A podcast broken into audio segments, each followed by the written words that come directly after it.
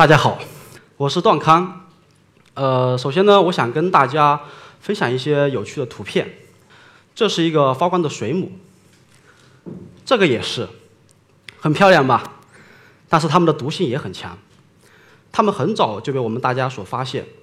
现在在一些海洋馆里面也可以看到这些漂亮的发光水母。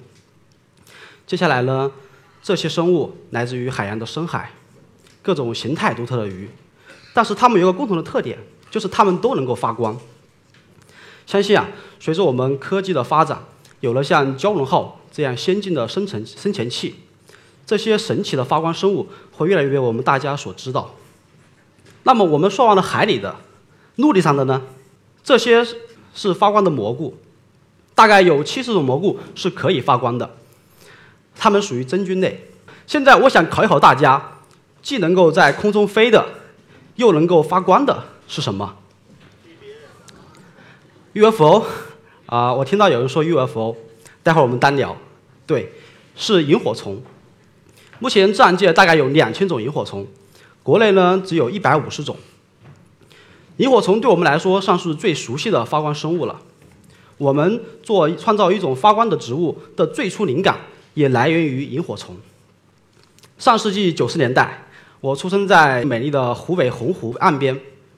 小时候啊，每到了夏天的夜晚，这些一闪一闪的萤火虫是最吸引小伙伴们的了。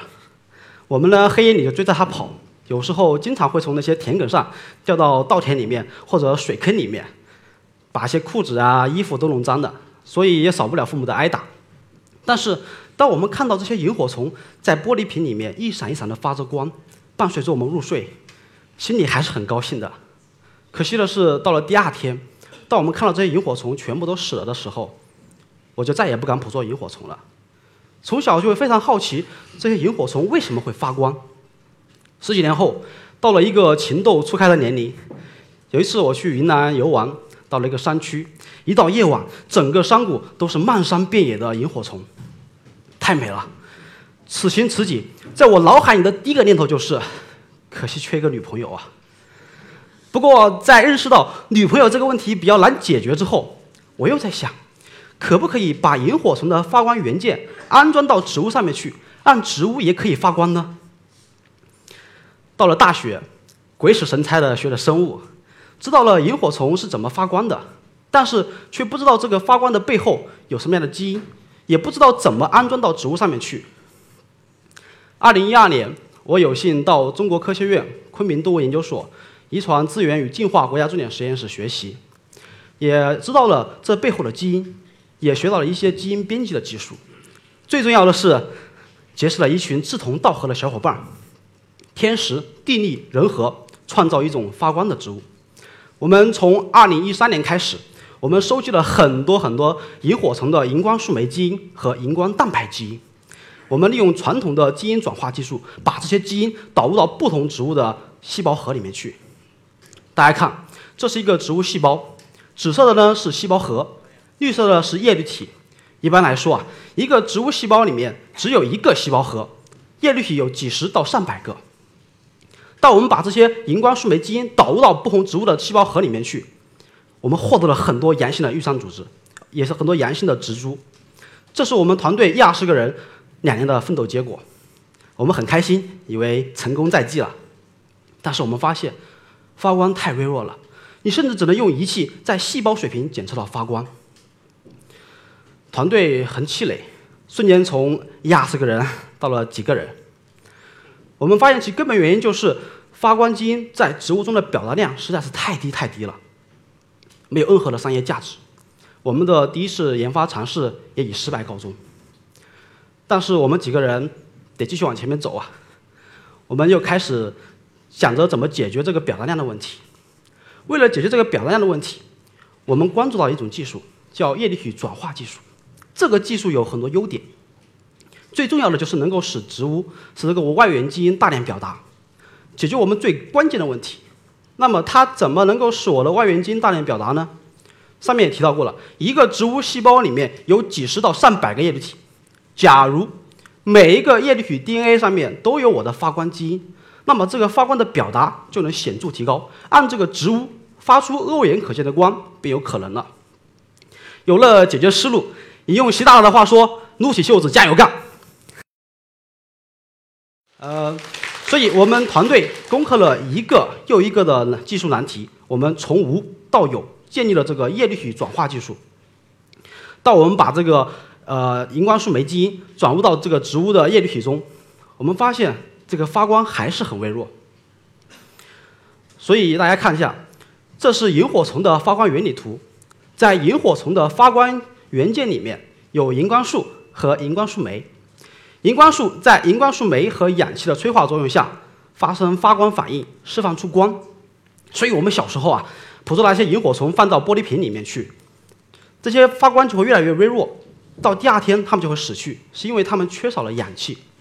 现在呢，虽然我们把这些荧光素酶基因转入到了植物细胞的叶绿体里面去，但是形成发光反应的底物荧光素，它的基因是不清楚的。我们只能外加底物，按这个植物去吸收。大家想一下，这种发光的反应效率必然是很低的。所以，基于前期的工作，我们团队几个人呢就进入了深入的讨论。我们讨论的结果就是，要让这个植物发出肉眼可见的光，我们还需要找到更好的发光基因。所以，我们又重新的前行。我们经过大量的文献调研和不知道多少次的讨论。海洋发光细菌的发光基因系统引起了我们的强烈兴趣。从表观来说，发光细菌如此小的一个个体，但是它们却可以照亮整个海滩。那我的植物细胞里面的每一个叶绿体，可不可以跟这些发光细菌一样，一起发出的光，也可以看起来如此的灿烂？从基因层面来说，这个发光基因系统被研究得很清楚，它的酶和底物通路基本清楚。不需要外界的任何帮助，完全属于自产自给自足。只要这个植物生长得越好，那么它发光就会越亮。所以我们打起精神，呃，我们首先把这个发光基因转入到大肠杆菌里面去，然后我们经过细心的照料，当我们看到这个发大肠杆菌的发光效果如此之好之后，我们心里有了底气。然后我们开始进行高强度进行植物转化。我们把这些发光基因系统利用基因枪的物理轰击，在不破坏叶绿体基因组任何一个碱基的前提下，定点导入到我们设计好的叶绿体基因组的目的位置上。几个月的艰苦工作，我们成功获得了第一个阳性的玉山组织。在为阶段性的成果欣喜之余，我们很快发现，这个阳性的玉山组织发光亮度还是不够强。甚至很多原本是阳性的玉山组织，在经过组织培养之后，反而丢失了发光基因的现象。那段时间我们是很紧张的，就好像你怀着孕，还有两个月待产，医生突然告诉你说孩子的心电图很微弱一样，你会特别担心。所以针对这个工作，我们又开始进行前线的调研。最后，为了解决这个问题，我们开发了能够快速、准确检测发光基因在叶绿体基因组中。含量的技术，含量高的呢，我们就继续培培养，有点像我们现在的产前诊断。通过产前诊断出的预伤组织能不能够发光，我们心里还是没有谱。毕竟自然界中有那么多的发光生物，但就是没有发光植物，所以创造一种能够发光的植物也不是一件容易的事情吧。科学的魅力除了不断的勇攀高峰，不断的失败也是其重要组成部分。所以，当我们第一时间暗示观察这些通过诊断筛选出来的愈伤组织的时候，我们内心已经做好了实验失败的准备。我记得很清楚，那是一个周六的夜晚，我媳妇儿那时候还是女朋友，她过来了陪我加班。她为了犒劳我，特意让我带着三个橘子去暗室吃。我呢，一个人就在暗室里面吃着橘子。我们自制的暗室很简单的，是大家常见用的防晒用的宣传架。和那些黑纱布搭建的，面积也很小。我呢就在里面吃了橘子，适应那个黑暗，克服孤独。当我吃完最后一半橘子的时候，哎，我突然发现眼前一亮，我以为是眼睛冒星光。我揉了揉，那些发光的强度好像来自于玉山组织。我再揉了揉，它们亮了，它们亮了，它们真的亮了。我的心跳瞬间从了一百二到了一百八。我跳起来，我跑出去，我抱着我媳妇儿，我说了一句，我记得很清楚：“媳妇儿，你不用工作了。”当然，我说这句话并不是说我大男子主义精神很强，而是那个时候他在昆明工作很不开心，我呢收入也低，我们俩的生活比较窘迫。当然，现在来看也没有什么改变，跟房价一对比还是很窘迫。呃，现在呢，我想跟大家一起回顾一下我们当时看到的发光植物。大家看到的这个发光植物呢，是我们团队第一代的发光植物。这是一个我们使用的一个模式生物烟草。为什么使用烟草呢？是因为烟草它的培植周期很短，我们可以快速看到我们这个发光基因的效果。这个里面有些一些培养基，我们给它们最适宜的温度。这些烟草在普通的光照下，它们跟普通的植物是基本上没有任何的异样的。现在我们进入暗室观察，我们先进入暗室之后，肉眼需要适应黑暗，你才能慢慢看到一点一点点的亮光。但是随着时间的推移，这些光亮会越来越强。现在我们开始看它的侧面。现在我们把瓶子扭转一下，就可以看到这个植物的全貌。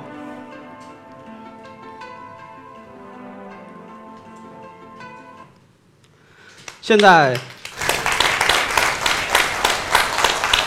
现在大家对我们的发光植物有了个基本了解，你们应该体会到我当时心跳是怎么从一百二到一百八的了吧？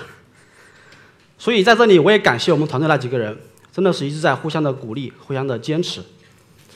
呃，当我们发光植物亮了的时候，我们创造一种发光的植物，我们终于从零到了一。有了这个一，我们就能做到更多在发光植物上面更好的想法。有了这个一，我们就能做到更多更有意义的事情。目前呢，我们正在研发发光强度更高的发光植物，同时呢，我们正在翻译组装几种多肉植物的叶绿体基因组。我们计划研发出发光多肉，甚至是发光花卉。我们的第一代的发光植物呢，有点像个小傻瓜，因为它总是不分昼夜的就在那里发着光。所以未来呢，我们计划只让这个植物在夜晚发光，这样它就能储存更多的能量。甚至啊，我们还打算给这个发光植物安装一个甲醛感应器。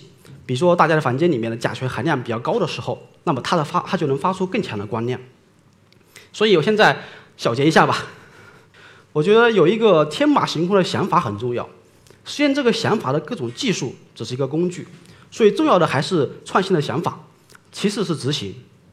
特别是科研特别重要，比如说你光有想法。你不动手去不动手去实验，永远不知道结果是什么样子，中间还会出现什么样的意外，所以我们还要解决各种各样的问题。按我现在回想，我们整个项目做的最好的一点就是，我们把每一步，甚至是很小的一步，我们都自控的非常清楚，不留任何的疑虑。从载体构建到转化，到跟踪这些发跟踪这些发光基因在我细胞中的含量等等，我们尽全力做到最好，结果也就水到渠成了。当我们发光植物做出来之后，我们云南最大的媒体《春城晚报》首先报道了，后面新南科技、新华社等等也重点报道。随着消息的传播啊，有人鼓舞，也有人质疑。我们的初衷是创造一种无害于人和环境的全新的观赏植物，赋予传统观赏植物新的含义。这也是我们愿意把成果分享出来的原因。对我们团队来说，我们不希望科研只的停留在实验室。我们更希望听到来自社会和市场的声音，这也是我们不断进步优化的灵感来源和动力。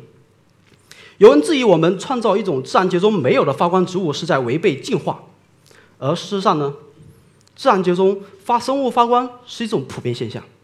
大自然中大约有七百种生物是可以发光的，也有很多关于发光植物的发现，但基本上都是因为这些植物富含磷质而释放出磷化氢气体。这些磷化氢气体在大气中的燃点是很低的，所以它们能够发生自燃，使这个植物发出淡蓝色的光，但并非是这个植物本身发光。而我们大自然界中有很多是可以发光的，比如说有发光的动物，有发光的微生物，也有发光的真菌。发光的动物如萤火虫，真菌如蘑菇，微生物如发光细菌等等，它们都是可以发光的。那么这些生物为什么要发光呢？萤火虫发光是为了。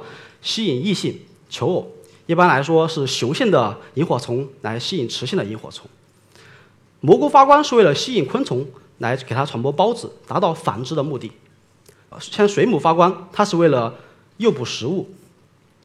这些对生物而言，这些发光总是充满吸引力的。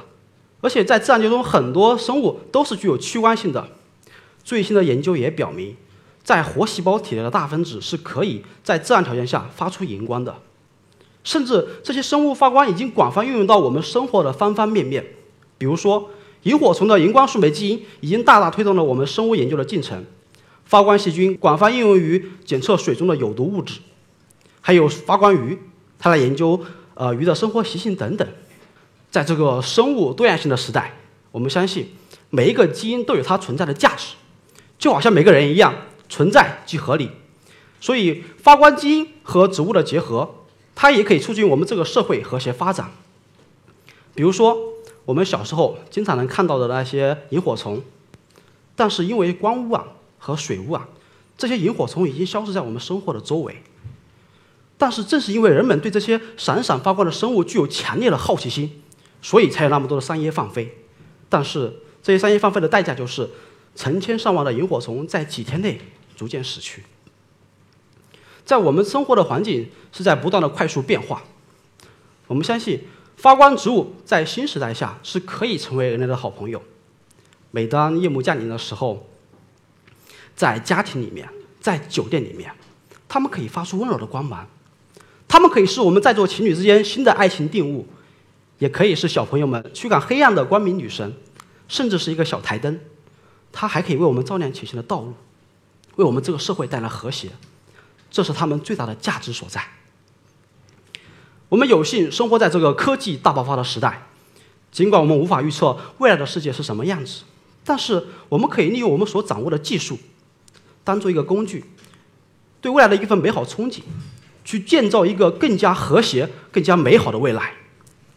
我的演讲到此结束，谢谢大家。